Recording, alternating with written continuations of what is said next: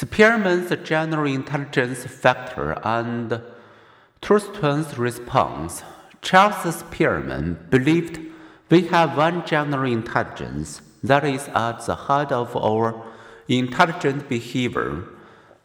From navigating the sea to excelling in school, he granted that people often have special, outstanding abilities.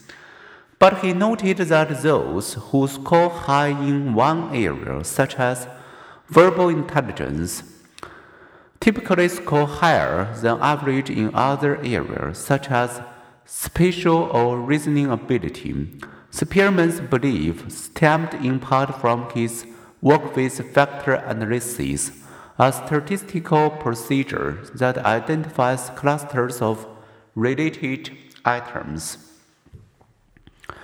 This idea of general mental capacity expressed by a single intelligence score was controversial in Spearman's day, and so it remains. One of Spearman's early opponents was Elliot Thurstone.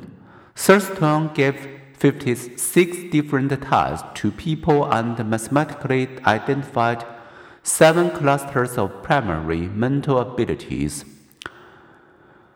Thurstone did not rank people on single scale of general aptitude, but when other investigators studied these profiles, they detected a persistent tendency.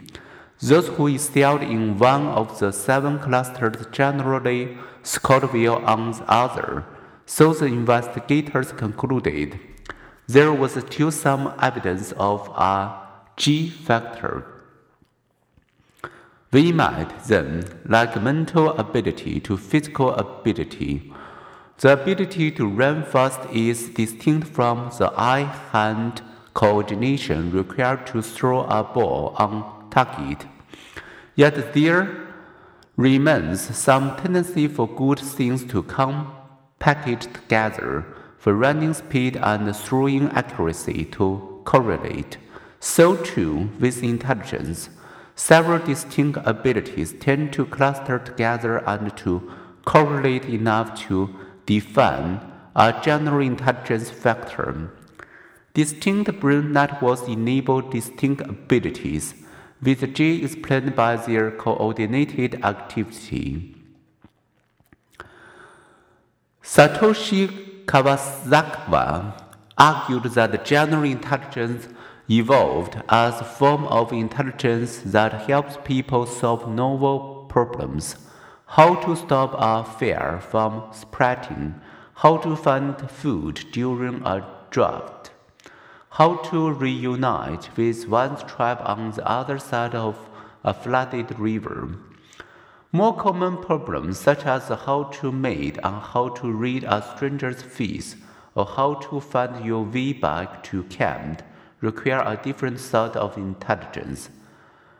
Kanazawa asserts that the general intelligence scores do correlate with the ability to solve various novel problems, but do not correlate much with individuals' skill in evolutionary familiar situations, such as marrying and parenting, forming close friendship, and navigating without maps.